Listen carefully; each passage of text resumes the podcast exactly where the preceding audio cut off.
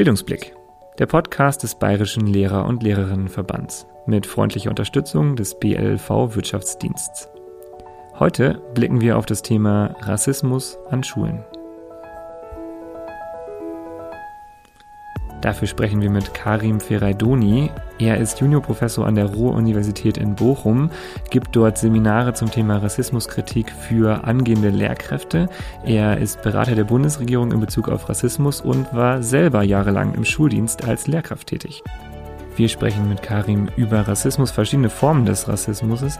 Wir sprechen mit ihm auch darüber, wo Rassismus an Schulen vorkommt und was wir als Lehrkräfte tun können, wie wir auch selber Rassismus kritischer werden können. Das alles heute hier in Bildungsblick, der Podcast des Bayerischen Lehrer- und Lehrerinnenverbands mit Karim Ferradoni und mit mir, Gerrit Kubicki. Hallo Karim, schön, dass du heute bei Bildungsblick bist. Hallo, guten Morgen. Ich freue mich dabei zu sein. Wir freuen uns auch, dass du da bist. Wir wollen dich auch ganz gerne zu Anfang noch ein bisschen kennenlernen und du hast nochmal die Möglichkeit, selber ein bisschen zu erzählen, ähm, was du so machst, wer du so bist und hast dafür eine Minute Zeit in unserem HörerInnen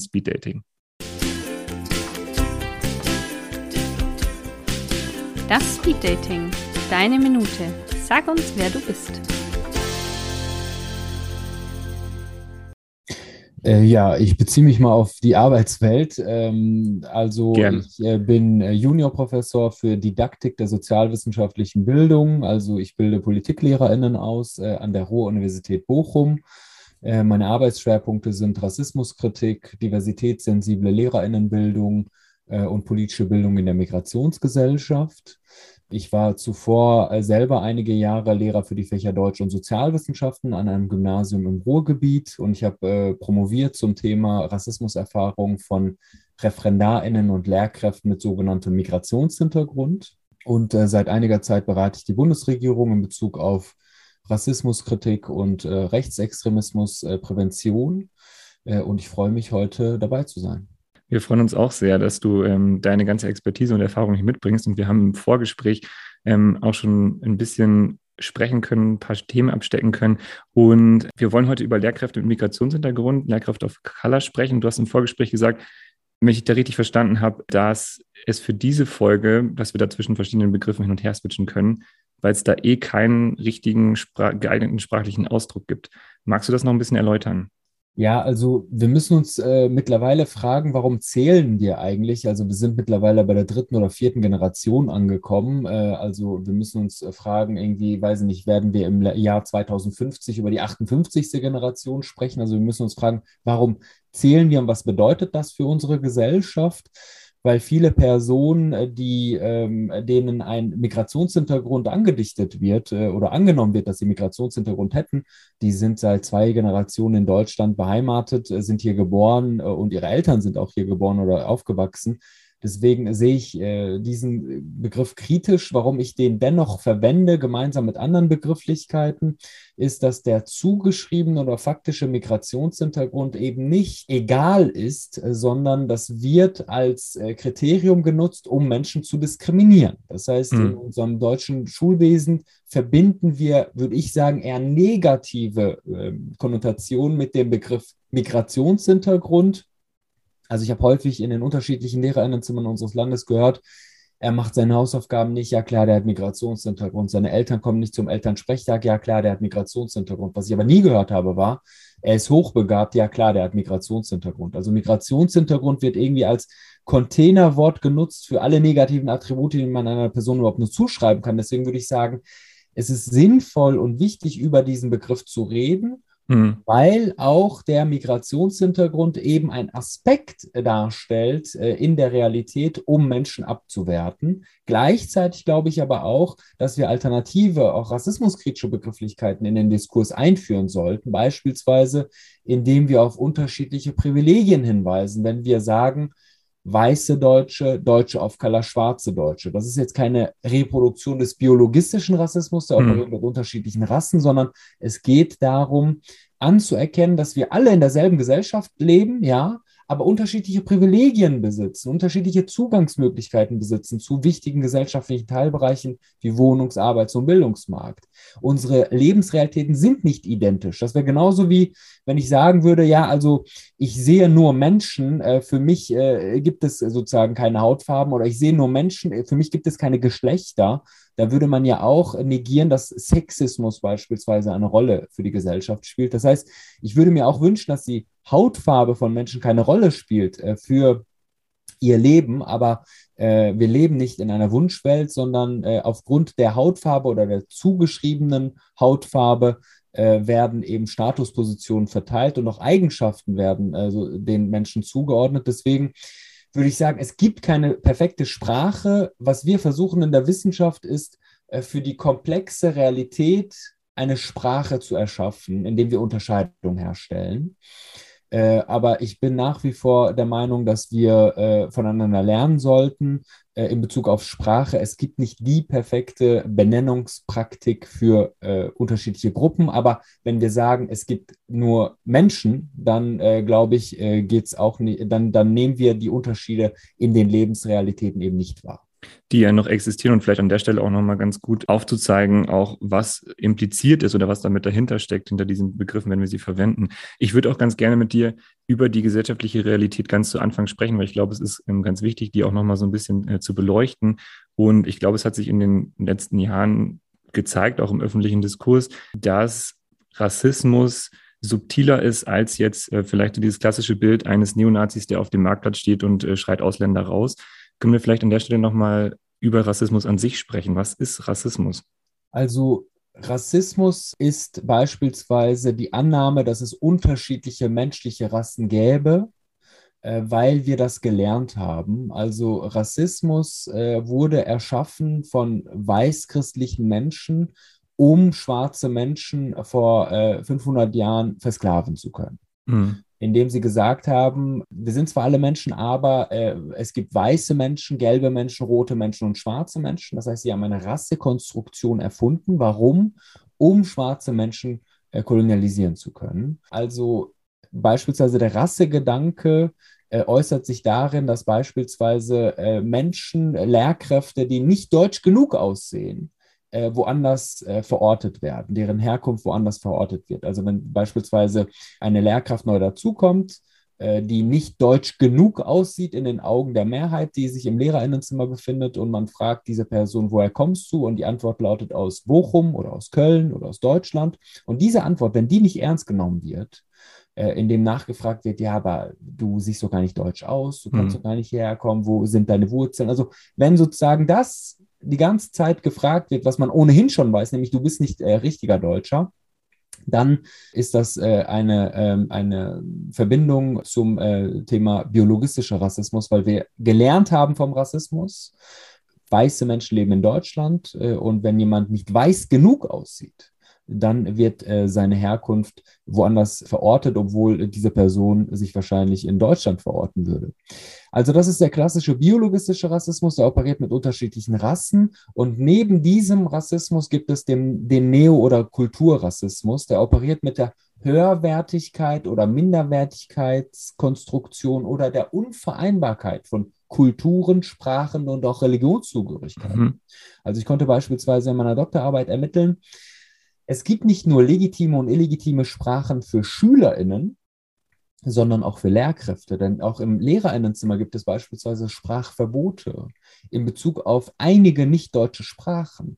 Und äh, also wenn beispielsweise Spanisch, Französisch, Englisch total mhm. in Ordnung sind, sind Kurdisch, Türkisch, Russisch und Polnisch eben nicht in Ordnung. Und dann wird auch äh, von Lehrkräften gesagt, hört sofort auf, diese Sprache zu sprechen.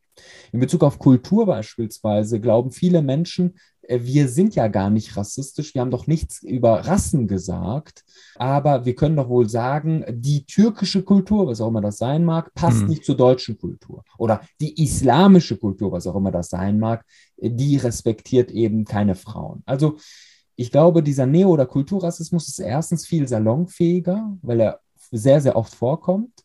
Und zweitens ist er auch viel schwieriger zu erkennen, weil wir keine Sprache gelernt haben, um über Rassismus zu sprechen. Und es wäre fatal zu glauben, Rassismus gäbe es nur in der extremen Rechten. Das ist ein Abwehrreflex bei Menschen, die keine Lust haben, sich damit zu beschäftigen. Also wenn hm. Menschen sozusagen keine Lust haben, sich mit Rassismus zu beschäftigen, sagen die, ja, Rassismus gibt es aber nicht bei uns in der Schule. Rassismus gibt es aber bei uns nicht, nicht in der Familie.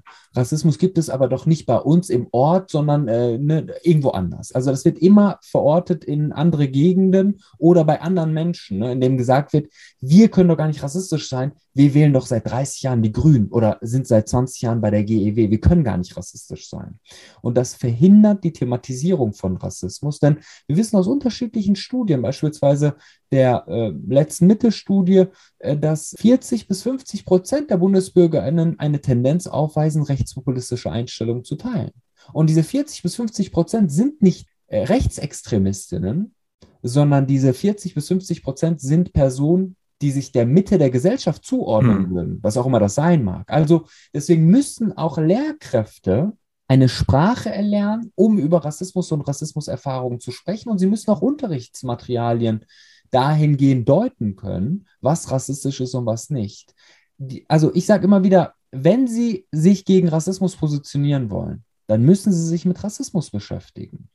Sie dürfen Rassismus nicht dethematisieren, auch wenn Sie Schule ohne Rassismus sind. Heißt das nicht, dass Rassismus keine Rolle für Sie spielt, sondern ganz im Gegenteil. Ich konnte ermitteln in der Doktorarbeit, dass insbesondere diese Schulen ohne Rassismus, manchmal ist diese, dieses äh, Siegel nicht nur ein Vehikel der Thematisierung von Rassismuserfahrung, äh, sondern äh, kann auch ein Vehikel sein der Dethematisierung mhm. von Rassismus und Rassismuserfahrung, in dem Menschen, die von Rassismus berichten, dann vorgeworfen wird, ja, was willst du denn eigentlich noch? Wir sind doch Schule ohne Rassismus, bei uns gibt es sowas. Geht doch an der Tür. Und das müsste aufhören. Ja, ja, an, der Stelle ähm, gleich anknüpfen, weil du jetzt ja auch schon auf richtig viel eingegangen bist. So eine Frage, ähm, die sich mir auch stellt. Also ich komme aus dem Englischunterricht, da ist es natürlich immer wieder Thema.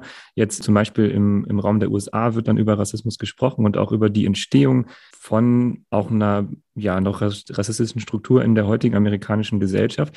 Was ich jetzt bisher weniger wahrgenommen habe, ist auch die Auseinandersetzung eben, eben so, wie du es jetzt auch beschrieben hast, mit ja vielleicht auch eigenen rassistischen Ideen vor dem Hintergrund europäischer Kolonialisierung.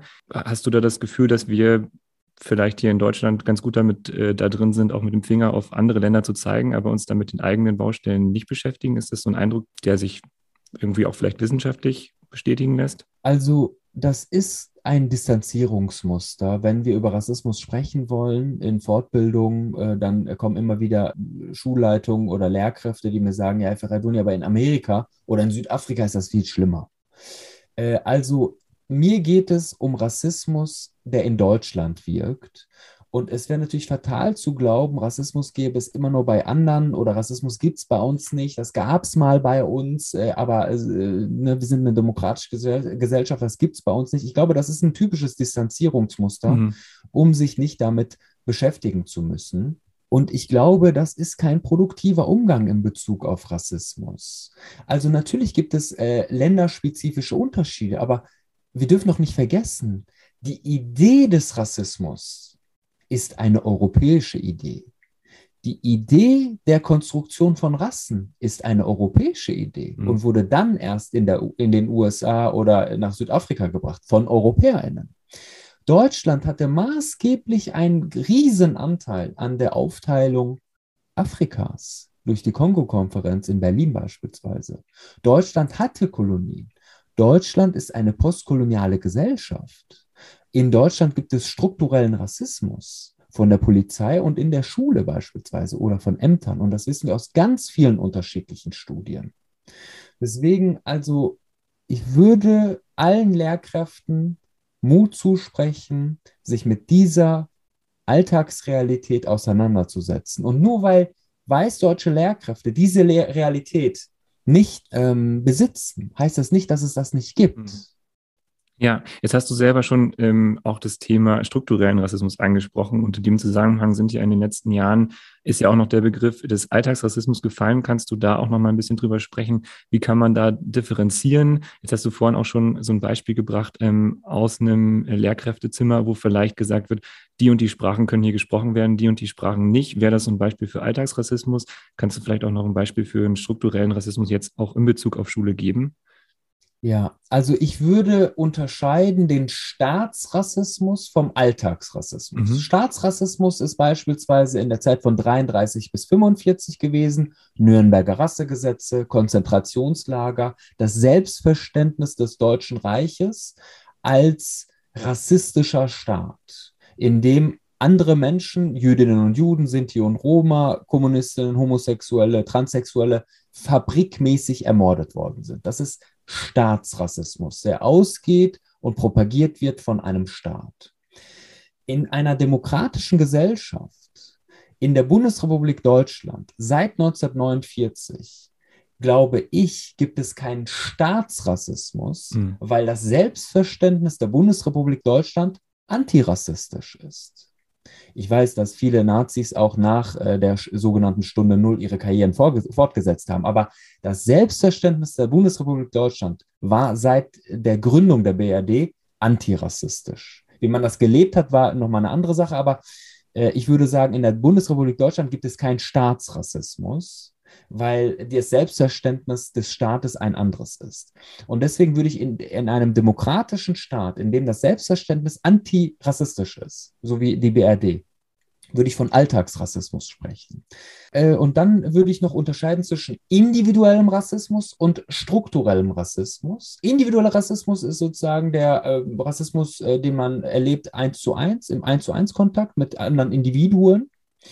Und struktureller Rassismus ist es, äh, wenn Strukturen, Handlungen, Routinen, Gesetzestexte eine, einen Rassismus nach sich ziehen, obwohl die Akteure in diesen Strukturen, zum Beispiel Schule und Polizei, gar nicht rassistisch sein wollen. Mhm. Also die Strukturen, die Verfahrensabläufe, die Routinen führen dazu, zu einem Rassismus. Diese beiden Dinge würde ich dann voneinander unterscheiden. Ein Beispiel des strukturellen Alltagsrassismus ist Racial Profiling. Also die anlasslosen Kontrollen von Polizistinnen, weil jemand nicht deutsch genug aussieht, Mhm. zum Beispiel.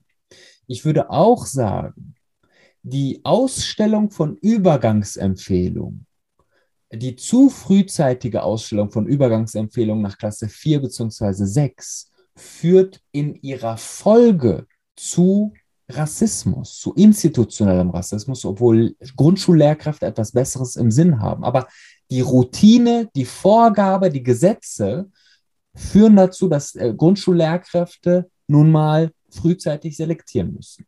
Und da hast, das hast du vorhin auch schon angesprochen, dann eben diese Kategorie im Kopf aufgeht, Migrationshintergrund oder nicht. Und aufgrund dessen, das sehen wir ja auch in internationalen Studien, dass das in Deutschland eben auch noch ein, ein, hohen, ein hoher Prädiktor für ähm, eine Bildungskarriere dann ist. Also das ist hier sozusagen ähm, im Sinne von, dass sozusagen das System durch die Auswahl hier Lebenschancen vergibt aufgrund einer Vorkategorisierung. Genau, aber Rassismus ist nur eine von vielen Kategorien. Mhm. Also wenn wir Bildungserfolg oder Bildungsmisserfolg messen wollen, äh, wissenschaftlich, dann müssen wir viele unterschiedliche Kategorien berücksichtigen. Der soziale Status spielt auch eine sehr, sehr, wichtige Rolle. Denn es gibt beispielsweise eine Studie von Frau Gresch. In der Studie konnte sie äh, belegen, wenn der soziale Status von Kindern mit sogenanntem Migrationshintergrund vergleichbar oder höher ist als der soziale Status von Kindern ohne Migrationshintergrund, hm. dann haben Kinder mit Migrationshintergrund sogar bessere Chancen, eine Gymnasialempfehlung zu erhalten. Ich würde da einwenden, in den seltensten Fällen ist der soziale Status von Kindern mit Migrationshintergrund vergleichbar oder besser als der soziale Status von Kindern ohne Migrationshintergrund. Mhm. Denn Eltern mit Migrationshintergrund sind, auch wenn sie akademisch gebildet sind, doppelt so häufig von Arbeitslosigkeit betroffen. Und da spielt Rassismus eine Rolle. Also sozialer Status spielt eine Rolle, Schulstandort spielt eine Rolle. Es kommt darauf an, wie die Bildungstradition ist des Schulstandortes im Umgang mit Kindern mit Migrationshintergrund.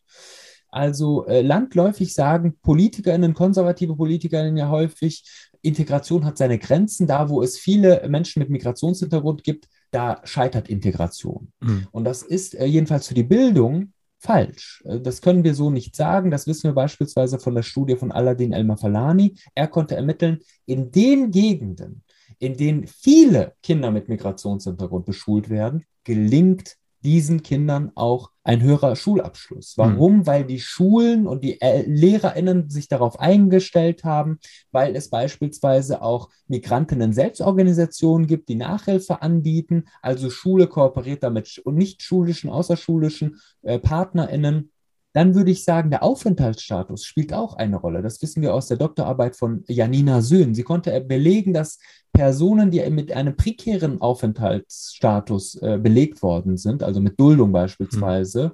signifikant schlechter abschneiden im deutschen Schulwesen. Das macht ja auch Sinn, weil wenn ich nicht weiß, ob ich überhaupt eine Ausbildung machen darf, ja. wenn ich nicht weiß, ob ich äh, ne, hier bleiben darf, gebe ich mir dann Mühe, ja oder nein? Ja. Oder äh, ich würde sagen, das gesamte Schulsystem spielt auch eine Rolle. Nicht nur das, der Schulstandort vor Ort, sondern das Schulsystem gibt es Gesamtschulen beispielsweise. Ich würde sagen, generell ist das deutsche Schulwesen eher selektiv und nicht äh, inklusiv. Mhm.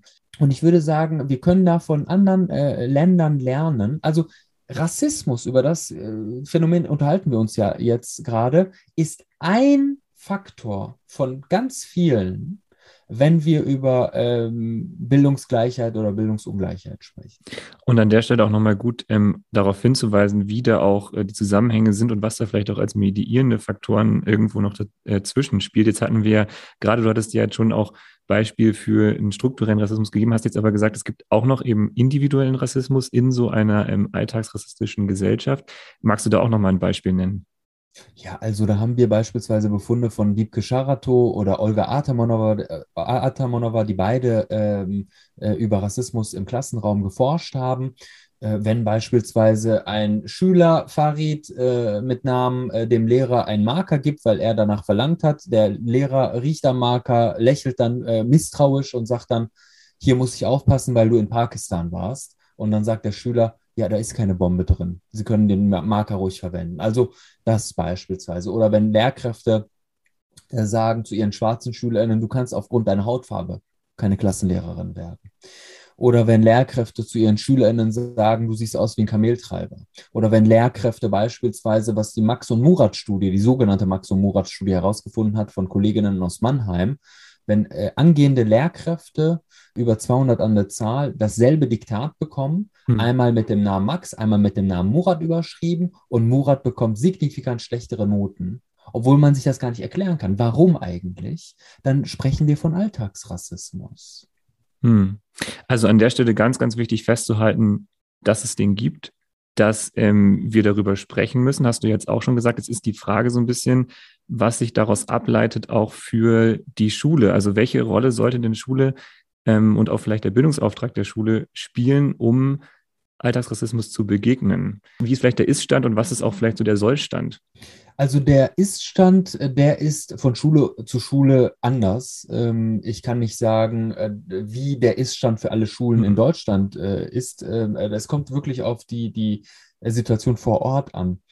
Der Sollzustand könnte sein, äh, und da fange ich ganz vorne an. Also ich bilde PpolitiklehrerInnen aus und ich würde mir wünschen, dass in der ersten und zweiten Phase der LehrerInnenbildung Lehrkräfte aller Fächer, ungeachtet ihrer Fächerkombination, sich mit Rassismus als Strukturierungsmerkmal unserer Gesellschaft auseinandergesetzt hätten. Das würde ich mir wünschen.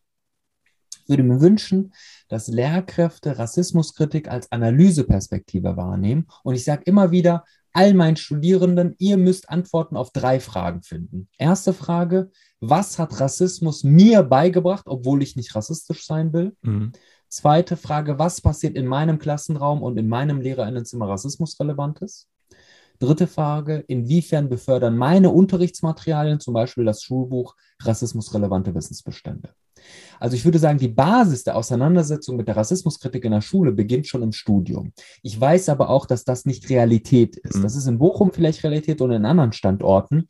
Aber es gibt nach wie vor äh, Menschen, und das ist die Mehrheit von Lehrkräften, die heutzutage ausgebildet äh, werden und fünf, sechs Jahre im Lehramtsstudium und auch im Referendariat keinen einzigen Bezugspunkt zum Thema Rassismuskritik haben. Was können äh, fertig ausgebildete Lehrkräfte gegen Rassismus tun? Sie können erstens sagen, oder verlangen, äh, dass bei pädagogischen Tagen Personen an die Schulen kommen, die sich damit auseinandersetzen mhm. und damit auskennen und dann können sie Fortbildungsveranstaltungen besuchen. Sie können beispielsweise sich didaktische Materialien äh, besorgen zum Thema Rassismuskritik und dann versuchen, mit ihren Fachkolleginnen äh, in der Fachkonferenz eigene Materialien zu entwickeln. Sie können sensibel sein in Bezug auf äh, rassistische Statistiken, rassistische Bilder äh, in den Schulbüchern und dann andere Materialien verwenden. Sie können ähm, große Schulbuchverlage anschreiben, wenn sie etwas entdeckt haben in ihren Schulbüchern, was rassistisch ist oder was problematisch ist. Mhm. Ich berate seit einigen Monaten einen großen deutschen Schulbuchverlag und immer wieder äh, kommen unterschiedliche Reaktionen, äh, Redaktionen zu mir, also des Schulbuchverlags, und die sagen mir dann, Herr Ferradoni, wir haben dies und jenen Brief von einer Lehrerin bekommen, können wir nicht mal darüber reden. Also wenn Sie Briefe schreiben, wenn Sie sich melden und sagen, Rassismus muss zum Thema werden, dann landen die Briefe nicht in dem, im, im Papierkorb, sondern die werden gelesen und dann kümmern sich die Menschen äh, darum. Ich würde auch im Umgang mit äh, beispielsweise rassistischen Wörtern sagen, seien Sie sensibler. Das N-Wort muss ich nicht tausendmal reproduzieren. Das muss ich auch nicht einmal reproduzieren. Also seien Sie wirklich sensibel in Bezug auf die Dinge, die Ihnen Rassismus erfahrene Menschen äh, sagen. Nehmen Sie Gefühle ernst thematisieren Sie diese Gefühle und ähm, seien Sie offen, wenn SchülerInnen oder Lehrkräfte Rassismus ansprechen. Sagen Sie dann nicht, ja, aber äh, wir wollten das doch gar nicht so machen. Es geht nicht um die Intention, es geht um die Wirkung Ihrer mhm. Aussagen mhm. und Handlungen. Seien Sie offen, nehmen Sie die Gesprächsanlässe wahr und fragen Sie sich oder auch Ihr Gegenüber, was kann ich tun, wie kann ich meine Verantwortung gegenüber Rassismus wahrnehmen? Was kann ich dafür tun, dass deine Situation sich verbessert, dass unsere Situation sich verbessert? Und ich würde allen Lehrkräften, auch weißdeutschen Lehrkräften, die von sich selber wahrscheinlich glauben, Rassismus habe ich nichts mit zu tun, denen würde ich sagen, Rassismus kann nur funktionieren, wenn auch weiße Menschen Rassismus internalisiert haben. Das ist genauso wie Sexismus. Also ich als heterosexueller Cis-Mann ich möchte nicht sexistisch sein, aber Sexismus habe ich internalisiert, ob ich es will oder nicht. Und ich bin privilegiert in Bezug auf Sexismus, ob ich es will oder nicht. Ich kann mich aber ganz egoistisch gegen Sexismus zur Wehr setzen, weil Sexismus ja nicht nur was mit Frauen macht, sondern Sexismus macht auch etwas mit Männern. Denn Sexismus bringt auch Männern bei, ich muss immer stark sein, ich mhm. muss auf alles eine Antwort finden, ich darf niemals Gefühle zeigen. Und wenn ich keine Lust habe, so Mann sein zu definieren und zu leben, muss ich ganz egoistisch mich gegen, Rassismus, äh, gegen Sexismus zur Wehr setzen. Und Sie können sich dann fragen, wenn Sie keine Rassismuserfahrung machen in Ihrem Leben, was muss ich eigentlich und warum muss ich eigentlich ganz egoistisch mich gegen Rassismus zur Wehr setzen? Und ich würde Ihnen sagen, Sie sollten sich auch als weißdeutsche Lehrkraft gegen Rassismus zur Wehr setzen, damit Sie nicht von Ihren rassismusrelevanten Fantasien regiert werden, sondern Individuen wahrnehmen können, die vor ihnen sitzen, die sie dann auch bewerten können. Und zwar nicht äh, mit Hilfe von rassistischen Wissensbeständen, sondern anhand der tatsächlichen Leistung. Mhm. Jetzt hast du auch schon an der Stelle diese drei Fragen angesprochen, die dann eine äh, wichtige und zentrale Rolle spielen. Hast du auch schon richtig, richtig viele Beispiele genannt, äh, wie das gut funktionieren kann äh, und auch für die, für die einzelne ähm, Lehrkraft funktionieren kann. Vielleicht nochmal auch, du hast jetzt die Erfahrung auch schon mit äh, ganz vielen Lehrkräften gemacht, die du ausgebildet hast. Was sind denn da so klassische Antworten auf diese drei Fragen, die du vielleicht von ja, äh, StudentInnen in der Ausbildung hörst, ähm, von weißdeutschen StudentInnen, die sich mit diesen Fragen auseinandersetzen? Also was sind da so Sachen, die aufkommen, wenn sich Personen anfangen, mit sowas auseinanderzusetzen? Ganz, ganz unterschiedlich. Einige sagen gar nichts. Ich habe äh, nichts mit Rassismus zu tun tatsächlich und dann äh, braucht man eine längere Zeit, um mit diesen Menschen zu arbeiten. Mhm.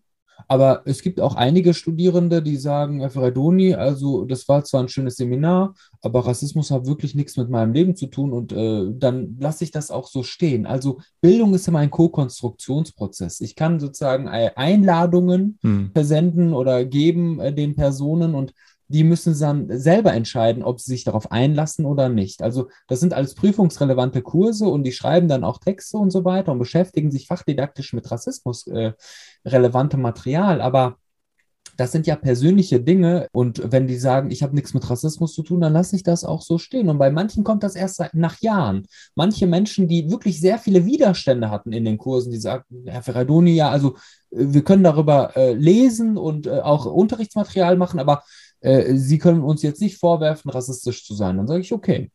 Und dann schreiben die, einige von denen schreiben mir dann äh, nach zwei, drei Jahren und sagen, Herr Ferradoni, ich habe nochmal darüber nachgedacht, ich habe viele Situationen erlebt ich wollte Ihnen nochmal irgendwie danken oder wollte äh, mich nochmal zurückmelden und kann jetzt verstehen, wo die Reise hingehen mhm. sollte, eigentlich im Seminar. Ich war aber in der Phase nicht bereit, das beispielsweise zu sehen.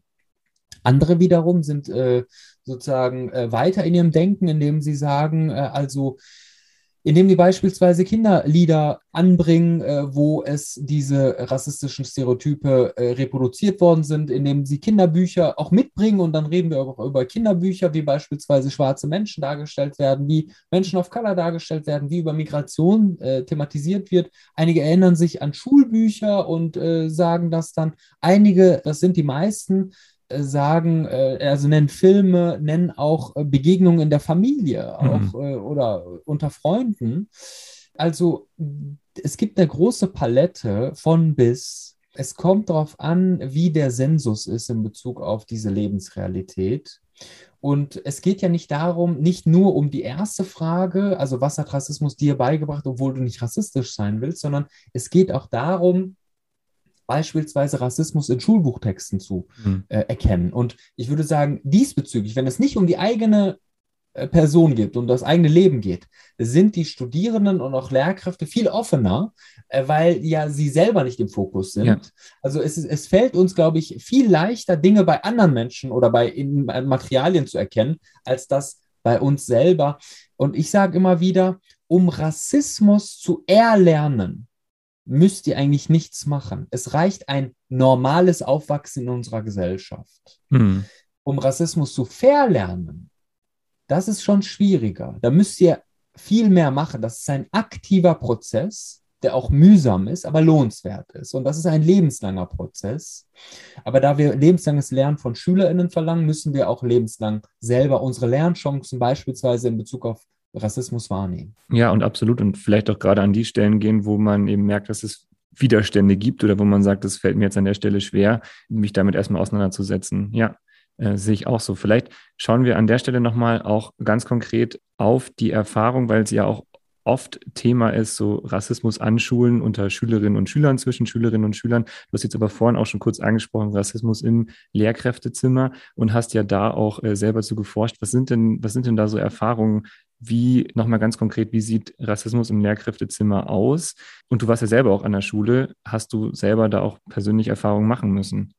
Ja, natürlich. Also äh, ich beantworte erstmal die zweite Frage selbstverständlich. Also ich äh, besitze keine weißen Privilegien. Äh, wenn ich beispielsweise vor Corona in der Bahn unterwegs war, um in unterschiedlichen Städten unseres Landes Vorträge zu halten oder Fortbildungen durchzuführen, dann waren immer mal wieder, äh, und zwar sehr häufig, war es so, dass die Bundespolizistinnen gezielt zu mir gekommen sind, mhm. als einzige Person im Abteil oder an der Bahnsteigkante und nur von mir meinen Ausweis sehen wollten. Also Rassismus ist nicht nur Schreibtischwissenschaft für mich, sondern Lebenspraxis, mhm. weil ich mich nicht nur mit äh, Rassismus beschäftige in diesem Podcast und wenn der Podcast zu Ende ist, habe ich nichts mehr mit Rassismus zu tun, sondern mhm. Rassismus spielt auch nach dem Podcast noch eine Rolle für mein Leben. Also deswegen ja, äh, Rassismus spielt auch in meinem Leben eine Rolle, auch in der Schule spielte das eine Rolle. Ich war an einem katholischen Gymnasium tätig und beispielsweise wurde ganz unverhohlen gesagt, äh, ja, also äh, du kriegst keinen festen Vertrag, weil du bist faktisch Moslem und bei uns können nur Christen äh, hm. Lehrkräfte werden, die dann auch äh, einen festen Vertrag bekommen. Ich habe Jahresverträge gehabt. Das beispielsweise würde ich unter strukturellen Rassismus fassen. Es gibt Staatskirchenverträge und äh, die Kirchen sind ja ausgenommen vom AGG, mhm. vom Allgemeinen Gleichbehandlungsgesetz. Äh, ich würde sagen, das ist fatal. Das ist fatal, das so zu machen, dass äh, Lehrkräfte muslimischen Backgrounds eben nicht an christlichen Schulen unterrichten dürfen. Und wenn ja, dann nur mit Jahresverträgen. Das äh, ist ein Beispiel. Hm. Und die erste Frage nochmal, jetzt habe ich die erste Frage vergessen tatsächlich. So, so. Also wie äußert sich Rassismus? Sorry, ja, im Lehrkräftezimmer, genau, ja. ja. Also ganz unterschiedlich. Es gibt beispielsweise Praktikantinnen mit Kopftuch, die sagen, ich darf gar nicht ins Lehrerinnenzimmer, äh, weil die das nicht wollen.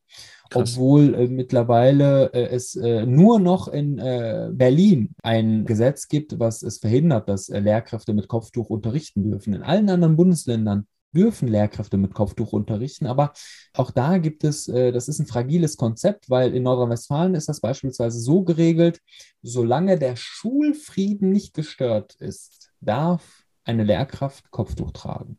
Mhm. Und das ist ein fragiles Konzept, mhm. weil äh, es reicht, es würde theoretisch ausreichen, wenn eine, ein Elternteil sich beschwert und sagt, ich möchte das nicht, dann ist der Schulfrieden anscheinend schon gestört und dann äh, werden auch, äh, darf die Schulleitung äh, der Lehrkraft das ver verbieten. Also Kopftuch ist beispielsweise ein Thema und ich würde sagen, es gibt keine wissenschaftliche Relevanz dafür, dass das Kopftuch ein Zeichen des religiösen oder politischen Fundamentalismus ist. Dafür haben wir keine wissenschaftliche Relevanz. Und auch die meisten Frauen, die Kopftuch tragen, das wissen wir aus unterschiedlichen Studien, die meisten Frauen, die Kopftuch tragen, machen das freiwillig. Es gibt natürlich Frauen, die gezwungen werden von ihren Ehemännern, von ihren älteren Brüdern, von ihren Vätern, von ihren Müttern. Die gibt es, aber das ist die Minderheit. Es gibt auch Frauen, und die habe ich auch interviewt, die tragen das Kopftuch als Lehrkraft entgegen dem Willen ihrer Eltern. Weil die Eltern ganz genau wissen, es passieren negative Dinge mhm. mit meiner Tochter, wenn sie Kopftuch trägt. Mhm. Also, und ich würde sagen, lassen Sie doch die Frauen selber entscheiden, was sie tragen wollen. Das ist sozusagen der eine Strang. Der andere Strang ist beispielsweise, dass SchülerInnen, wenn sie erfahren, dass eine Lehrkraft Moslem ist, dann irgendwie sagen, ja, Sie sind doch voll nett, wie können Sie denn Moslem sein? Also, dass mittlerweile in der äh, Gesellschaft wir so weit sind, dass Nettsein und muslimisch sein nicht mehr kompatibel mhm. für viele SchülerInnen erscheinen. Oder äh, dass beispielsweise einige Sprachen nicht gesprochen werden dürfen im Lehrerinnenzimmer, das habe ich gerade gesagt. Ein Sportlehrer hat mir mal gesagt, ich räume die Sporthalle dreimal auf äh, also ich bin, ich muss sozusagen viel gründlicher sein, weil ich habe schon ein paar Sprüche kassiert von wegen so, ja, du machst die ganze Zeit nur Siesta. Ist ja klar, äh, da bei dir, ne, wenn ich einen Ball vergessen habe, wird das direkt auf meine Herkunft äh, gemünzt. Bei anderen Lehrkräften, die in, äh, irgendwas vergessen, da sagen die, ja, war eine Schludrigkeit von Jörg, aber äh, ist klar, der ist ja einer von uns. Oder im Umgang mit Fehlern konnte ich äh, nachweisen, dass es äh, die Konstruktion doppelter Standards gibt. Es kommt nicht nur darauf an, dass Fehler gemacht werden, sondern es kommt darauf an, wer diese Fehler macht. Mhm. Wenn Kollege Ferraidoni, der sozusagen als nicht deutsch wahrgenommen wird, einen Fehler an der Tafel macht, dann wird das hochgehangen, in dem gesagt wird, also du kannst nicht so gut Deutsch sprechen, das wirkt sich negativ auf deine SchülerInnen aus. Wir müssen mal darüber sprechen. Wenn Kollege Müller, der als weißdeutscher Lehrer äh, ge gewertet wird, einen Fehler äh, macht, dann heißt es oftmals, ja, das war ein Flüchtigkeitsfehler, wir wollen das jetzt nicht zu hoch hängen. Mhm.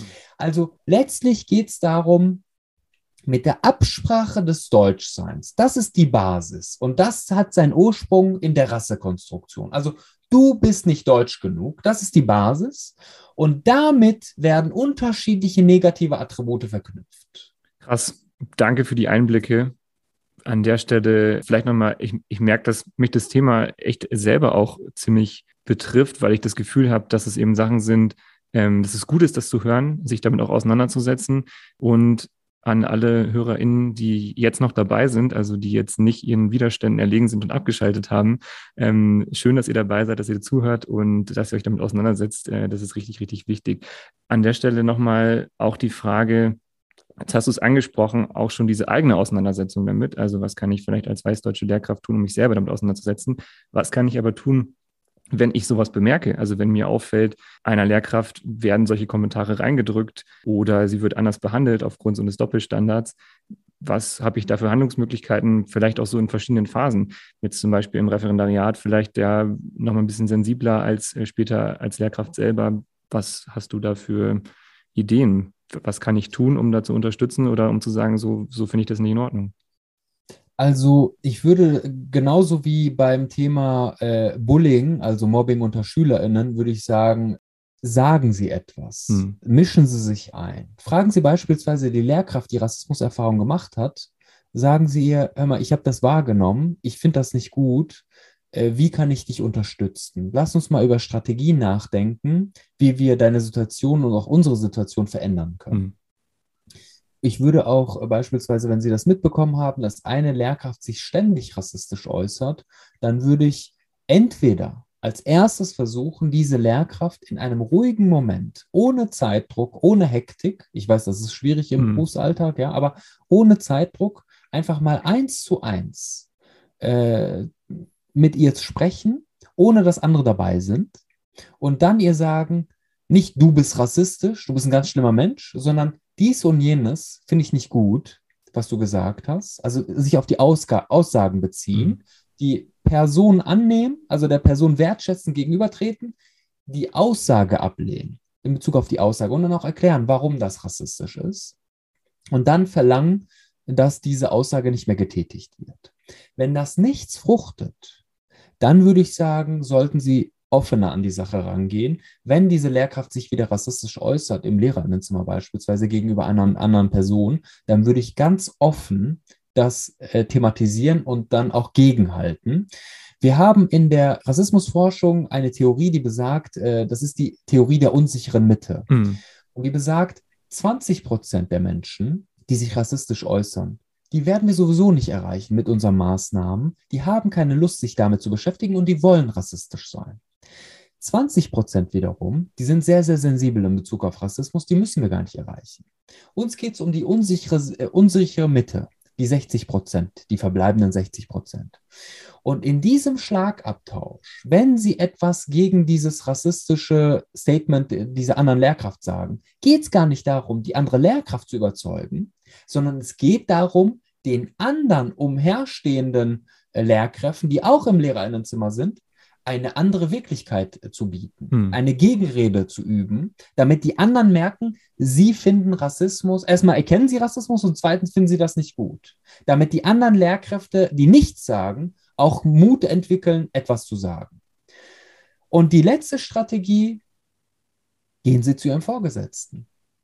Also Rassismus ist nicht vereinbar mit den Schulgesetzen, äh, den Selbstentwürfen der Schulen in einer demokratischen Gesellschaft mhm. und ist auch nicht vereinbar mit äh, dem Grundgesetz. Das heißt, die Vorgesetzten müssen reagieren. Mhm. Ich würde mir auch rechtliche Beratung holen von Antidiskriminierungsbüros in den unterschiedlichen Städten unseres Landes oder von der Antidiskriminierungsstelle des Bundes.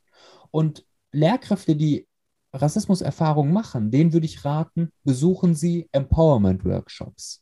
Workshops, die Ihnen Strategien vermitteln, um mit Rassismus umgehen zu lernen. Niemand wird ihnen, äh, niemand kann dazu beitragen, äh, dass Rassismus sozusagen nicht, nie wieder vorkommt in unserer Gesellschaft. Das wäre eine Utopie. Aber sie können Strategien lernen, um ihre körperliche und psychische Unversehrtheit beizubehalten.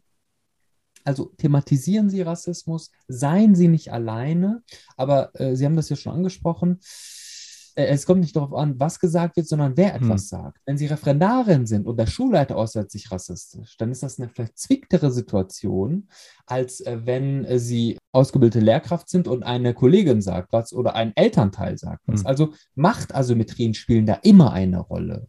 Deswegen würde ich, und das klingt jetzt blöd aus meinem Munde, aber äh, ich kriege viele Zuschriften über soziale Medien von ReferendarInnen, die sich bei mir melden oder auch von Lehrkräften, die sich bei mir melden und dann führe ich auch Gespräche mit denen über ihre Rassismuserfahrungen und wir versuchen dann Strategien zu entwickeln. Aber manchmal sage ich den ReferendarInnen auch, nicht immer, aber manchmal, das Referendariat ist keine Phase, in denen ihr, in der ihr äh, sozusagen äh, in Machtspielchen euch einlassen könnt mit Fachleitungen, sondern ich würde sagen, wenn es geht, wenn es, denn, wenn es den Umständen angepasst ist, manchmal ist es auch gut als Referendarin, Augen zu und durch, das zu überstehen, sich nicht auf ein Machtspiel einzulassen und dann als fertig ausgebildete Lehrkraft 30 Jahre beispielsweise mit den SchülerInnen über Rassismus sprechen zu können. Nicht nur, aber auch.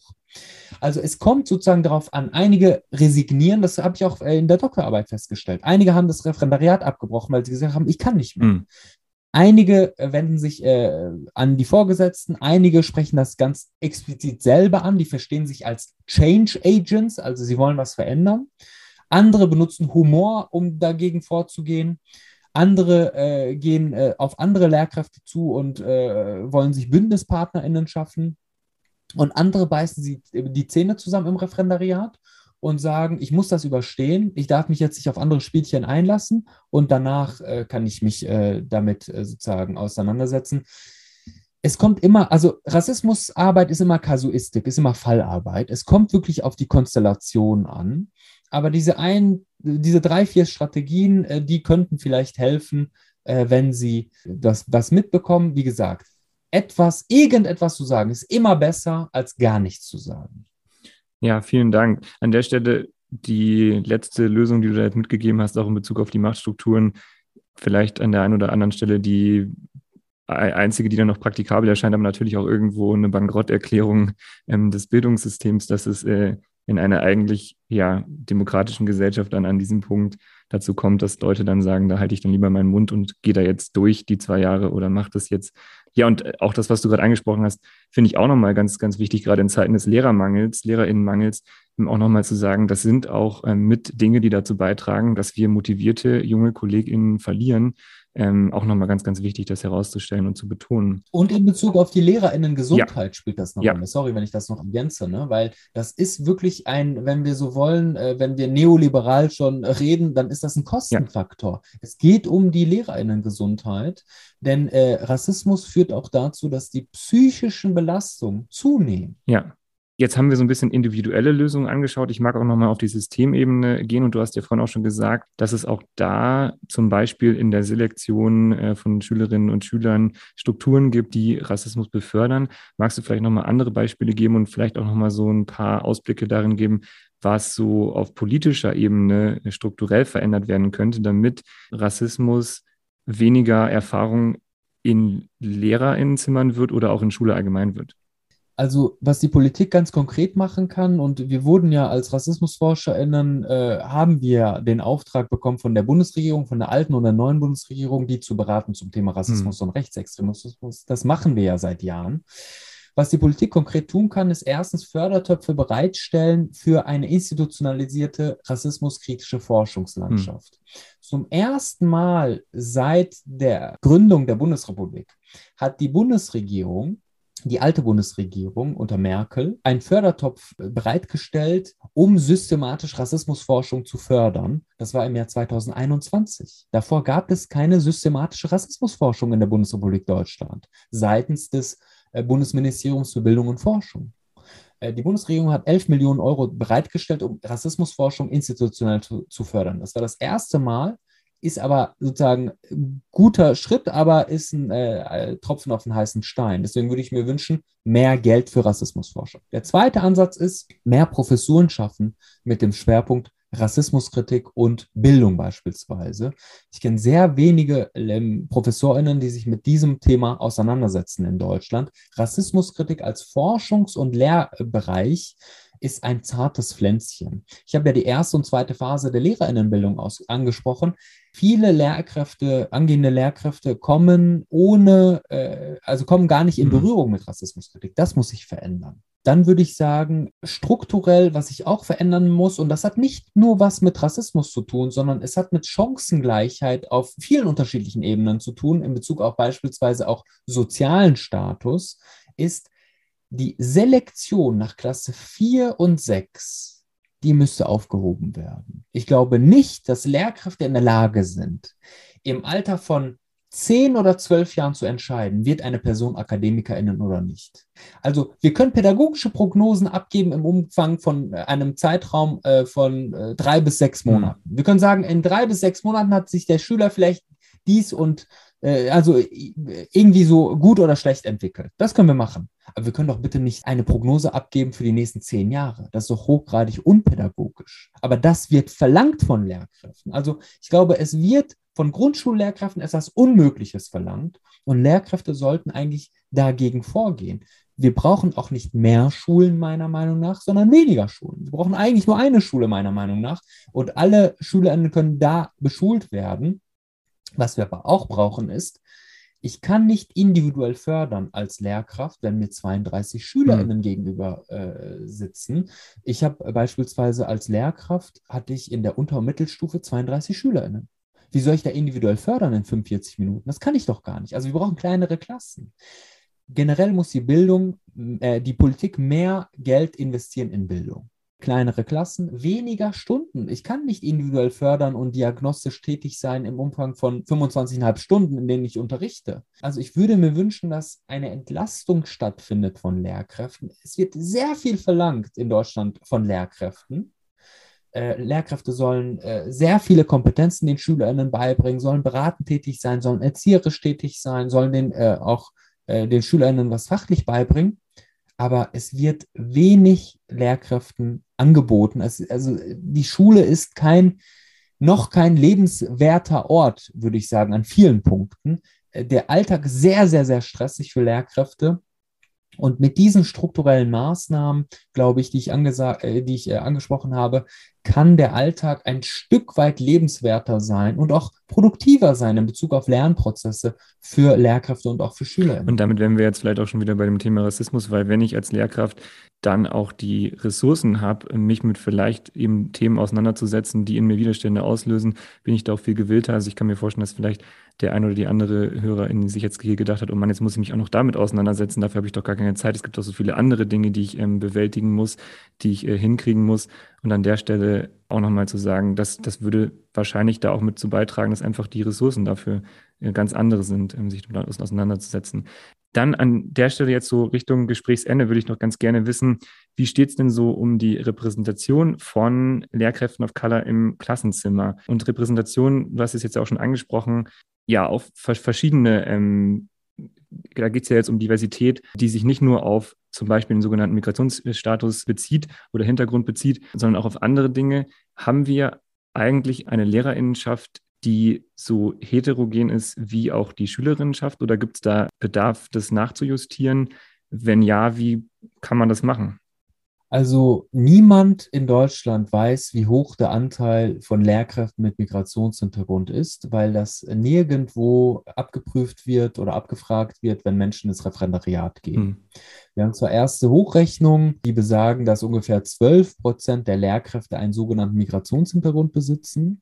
Als ich mit dem Referendariat begonnen habe im Jahr 2010, war die Hochrechnung für Nordrhein-Westfalen 1%. Mittlerweile sind wir deutschlandweit bei 12%, aber niemand weiß das so richtig. Das sind als Hochrechnungen.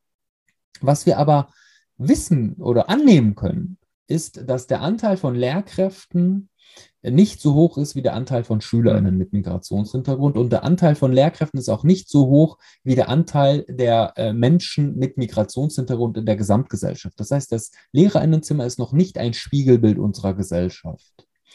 Wie kann das anders werden? Nun, indem beispielsweise solche Kopftucherlasse beispielsweise oder äh, Kopftuchverbote oder Neutralitätsgesetze abgeschafft werden, indem allen Menschen ein Zugang ermöglicht werden wird in Bezug auf ne, als Lehrkraft tätig zu sein, indem Rassismus abgebaut wird, indem ähm, Menschen das Lehrerinnenzimmer als Spiegelbild unserer Gesellschaft betrachten, indem beispielsweise auch ganz proaktiv auf Menschen zugegangen wird. Ich glaube, Gleichstellung wird in Deutschland sehr, sehr äh, äh, einseitig äh, gefasst. Also Gleichstellung finden wir in, Bezug auf das sozial konstruierte Geschlecht vor, also Frau, mhm. Mann und in Bezug auf chronische Krankheiten. Was ich mir wünschen würde, ist, dass Gleichstellung auch in Bezug auf beispielsweise die internationale Familiengeschichte gemünzt wird, indem beispielsweise Schulleitungen auch reinschreiben dürfen in eine äh, Bewerbungsannonce äh, Menschen mit internationaler Familiengeschichte oder die Bewerbung von Menschen mit internationaler Familiengeschichte sind ausdrücklich erwünscht. Also, dass wir proaktive Maßnahmen entwickeln, um gezielter nach diesen Menschen zu suchen. Was aber am Anfang stehen müsste, ist Chancengleichheit im Bildungssystem. Denn es gibt viele Personen, die zwar das Zeug hätten, eine gute Lehrkraft zu werden, aber gar nicht die Möglichkeit bekommen, zum Beispiel Abitur mhm. zu machen, weil ihnen äh, viele Sachen nicht zugetraut werden. Und äh, was auch noch eine Rolle spielt, wenn Menschen mit Migrationshintergrund Abitur gemacht haben, dann entscheiden sie sich nicht für den Lehrerinnenberuf. Das hat auch äh, sozusagen nichts mit irgendwie strukturbedingten Diskriminierungen zu tun, sondern es hat was mit dem Prestige des Lehrerinnenberufs zu tun. Also wenn Menschen mit Migrationshintergrund Abitur machen, dann entscheiden sie sich vornehmlich für andere Berufe, Ingenieursberufe, Medizin oder auch Jura oder BWL, aber nicht für das Lehramtsstudium. Das hat auch etwas damit zu tun, dass in vielen anderen Staaten der Lehrerinnenberuf nicht ein prestigeträchtiger Beruf ist, weil in vielen anderen Staaten der Welt müssen Lehrkräfte um ihre äh, finanziellen äh, Möglichkeiten bangen. Die müssen, weiß ich nicht, äh, nachmittags noch Obst und Gemüse verkaufen auf dem äh, Marktplatz äh, oder sind finanziell nicht gut gestellt. Äh, und ich glaube, dass dies auch dazu führt, also dass die Leute eben mit Migrationshintergrund gar nicht oftmals Lehrkräfte werden wollen, wenn sie dann bildungserfolgreich waren. All diese Punkte führen wahrscheinlich kumuliert dazu, dass Lehrkräfte äh, dass Menschen mit Migrationshintergrund eben äh, diesen Beruf nicht anstreben, in der vergleichsweise weniger häufig als äh, Menschen ohne Migrationshintergrund. Was aber auch eine Rolle spielt, und das hat Anna Wojciechowicz von der Universität Potsdam ermitteln können in ihrer Doktorarbeit. Sie hat nämlich mit Lehramtsstudentinnen und Jurastudentinnen äh, mit einem türkischen Background über ihre Schulerfahrung gesprochen. Und sie konnte ermitteln, dass sie ganz viele Rassismuserfahrungen gemacht haben, die auch in der Universität nicht aufhören. Aber Rassismuserfahrungen führen dazu, dass die Menschen keine Lust mehr haben, überhaupt jemals wieder eine Schule zu betreten. Also deswegen, das ist ein Konglomerat an Dingen wiederum. Also es gibt selten für eine, äh, für ein kompliziertes äh, Gesellschaftsverhältnis gibt es selten nur eine, ein Grund oder eine Maßnahme, die man äh, machen kann es gibt viele unterschiedliche Ansatzpunkte, äh, die man beherzigen kann. Aber wie gesagt, die Bekämpfung von Rassismus ist ein grundlegender Schritt.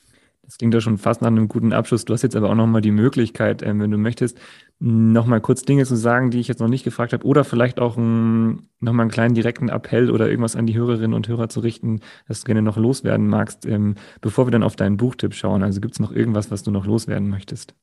Also eine Sache, du hast mich ja nach strukturellen mhm. Maßnahmen gefragt. Äh, und eine strukturelle Maßnahme, die habe ich auch bereits mit äh, Frau Karliczek, unserer ehemaligen Bildungsministerin, besprochen. Aber sie war eher zurückhaltend, was ich auch verstehen kann. Eine Maßnahme war nämlich, die Ärzteschaft in Deutschland, die muss in einem bestimmten Zeitraum eine bestimmte Anzahl von Fortbildungspunkten sammeln, sonst verlieren Ärzte in Deutschland ihre Approbation. Mhm. Und ich habe vorgeschlagen, Warum machen Sie denn nicht ein Punktesystem in den Bundesländern? Klar, das müssten die Länder für sich machen, aber ein Punktesystem für Lehrkräfte.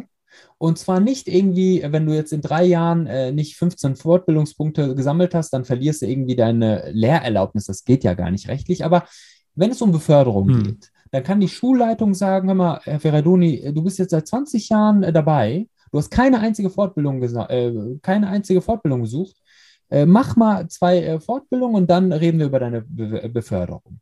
So zum Beispiel, also Fortbildungspunktesystem, das hat Hessen eingeführt, hat aber das aber wieder abgeschafft, weil es nicht so viele Fortbildungsmöglichkeiten überhaupt gab für Lehrkräfte. Und ich könnte mir vorstellen, dass so ein Fortbildungspunktesystem für die einzelnen Schulen aber doch tragfähig ist, wenn die Schulleitung ein tragfähiges Gerüst etabliert äh, und den Lehrkräften auch freistellt, an diesen Fortbildungs, äh, Fortbildungen teilzunehmen. Also wenn die äh, Schulleitung mit außerschulischen PartnerInnen ein Fortbildungskonzept initiiert für Lehrkräfte und dann auch sagt, ihr solltet mindestens äh, so und so viele Punkte in fünf Jahren erbringen, als freiwillige Selbstverpflichtung, dann kann das sozusagen dazu führen, dass strukturell sich auch mhm. was verändert. Und als letztes würde ich sagen, Rassismuskritik ist lohnenswert, weil sie Dinge sehen lernen, die sie vorher nicht wahrgenommen haben. Deswegen würde ich Ihnen Mut zusprechen, sich mit Rassismus auseinanderzusetzen. Vielen Dank. Karim, ich danke für deine ganzen Einblicke, für die Zeit, auch für deinen Einsatz, für ähm, die Dinge, die du mit uns geteilt hast, für die Dinge, mit denen du dich aber auch beruflich äh, auseinandersetzt und auch ja privat immer auseinandersetzen musst. Vielen, vielen Dank, dass du da so engagiert bist und dass du das hier alles mit uns geteilt hast. Ganz herzlichen Dank, hat Spaß gemacht. Ja, mir auch. Mach's gut. Dankeschön. Tschüss. Tschüss.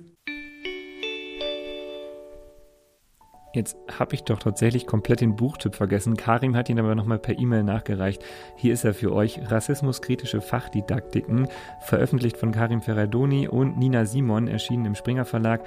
Ihr findet das Buch auch nochmal in den Shownotes verlinkt.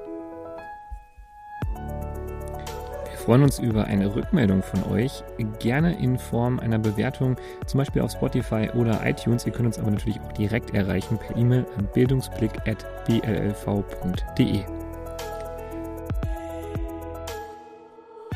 In der Redaktion für diese Woche war Laura Teichmann. Den Schnitt hatte ebenfalls Laura Teichmann. Ihr seht also, das ist eine richtige Laura Teichmann-Folge.